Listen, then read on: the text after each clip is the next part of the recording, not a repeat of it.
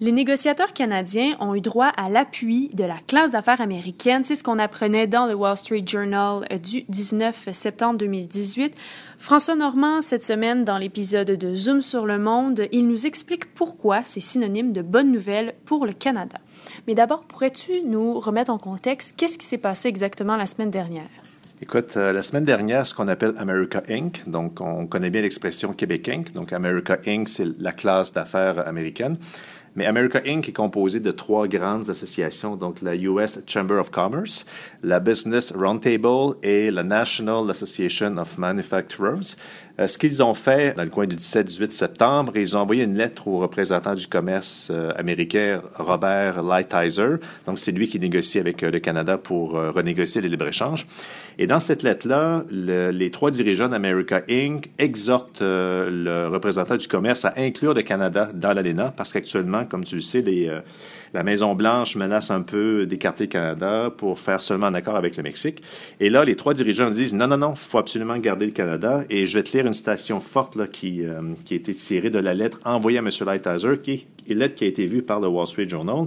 Et là, je les cite, ils disent il serait inacceptable de déloger le Canada notre principal marché d'exportation dans le monde. Donc, on voit que c'est euh, c'est bien senti, c'est solide et ça donne un appui de taille aux, euh, aux Canadiens pour renégocier l'ALENA avec les Américains. Pourtant, j'avais l'impression, euh, dis-moi si je me trompe, qu'en termes d'exportation, les États-Unis sont beaucoup moins dépendants que le Canada de cet échange.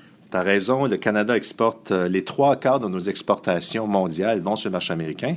Les Américains, bien sûr, exportent aussi chez nous, mais euh, toute proportion gardée, beaucoup moins. C'est environ, euh, c'est un peu moins de 20 de leurs exportations qui viennent ici. Mais cela dit, le Canada est quand même le premier marché d'exportation des États-Unis. En 2017, les Américains ont expédié chez nous pour 282 milliards de dollars américains. Et par la suite, les deux pays qu'on voit dans la liste, c'est le Mexique et la Chine. Et je peux donner aussi une statistique fort intéressante. À chaque jour, à la frontière entre le Canada et les États-Unis, ils s'échangent pour 1,9 milliard de dollars canadiens par jour de marchandises. Et ça, ça fait 703 euh, milliards canadiens par année. Et je pourrais dire aussi qu'aux euh, États-Unis, il y a 9 millions d'emplois qui sont dépendants de l'investissement et du commerce avec le Canada. 9 millions d'emplois, c'est plus que la population du Québec, on est 8,2 millions. Donc, ça te montre à quel point le Canada est important pour America Inc. et les entreprises américaines. C'est malheureusement pas avec America Inc. que nous euh, faisons les négociations en ce moment. Ils sont pas assis à la table des négociations.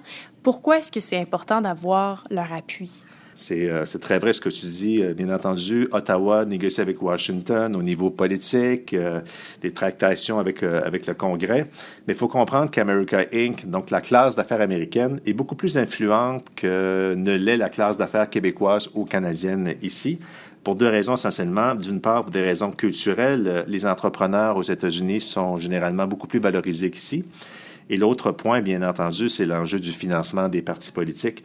Donc, il n'y a pas de limite aux États-Unis. Ça veut dire que les gens qui ont beaucoup d'argent, par définition, les entreprises et les organisations qui les représentent, donnent de l'argent euh, aux partis politiques et il y a une influence qui se fait. Donc, euh, si America Inc. veut absolument que le Canada soit dans l'accord de l'ALENA renouvelé, et euh, ces gens-là vont le faire sentir d'une part avec des lettres, euh, ce dont on parle aujourd'hui, mais aussi avec du financement. Donc, ils vont contacter leurs sources pour dire, je te finance, mais en même temps, hmm, j'aimerais ça que le Canada reste dans l'ALENA.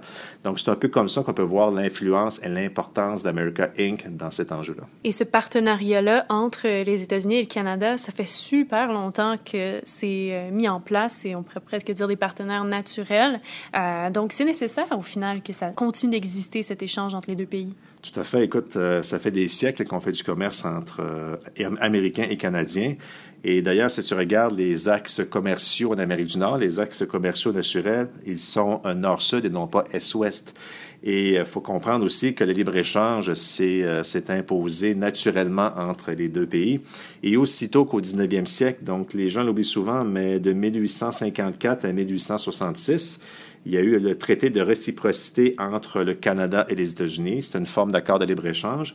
Bien entendu, pour l'époque, ça concernait essentiellement euh, la forêt et les pêches. Euh, par la suite, il a fallu attendre plus d'un siècle pour avoir un autre accord de libre-échange, donc euh, l'ALEE, qui est en vigueur de, de 1989 à 1994. Et l'ALEE a été remplacé, bien entendu, par l'ALENA, qu'on connaît bien, qui a été euh, en vigueur en 1994, et donc on, essaie de renégocier actuellement. Donc, ces enjeux-là euh, d'histoire, euh, d'axe nord-sud, d'un libre-échange qui s'impose naturellement, America Inc. l'a bien compris. Reste à voir maintenant si M. Trump et son administration vont le comprendre. Merci beaucoup, François. C'est ce qui conclut euh, cet épisode de Zoom sur le monde. Merci, Catherine.